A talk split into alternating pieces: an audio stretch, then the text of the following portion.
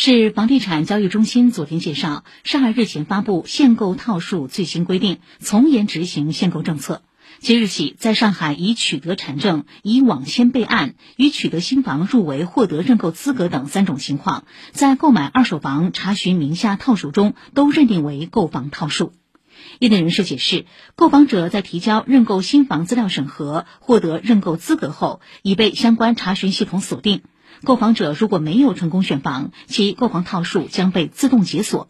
此举将有效打击一边打新一边买二手房的行为，这是上海坚持落实“房住不炒”的又一新举措。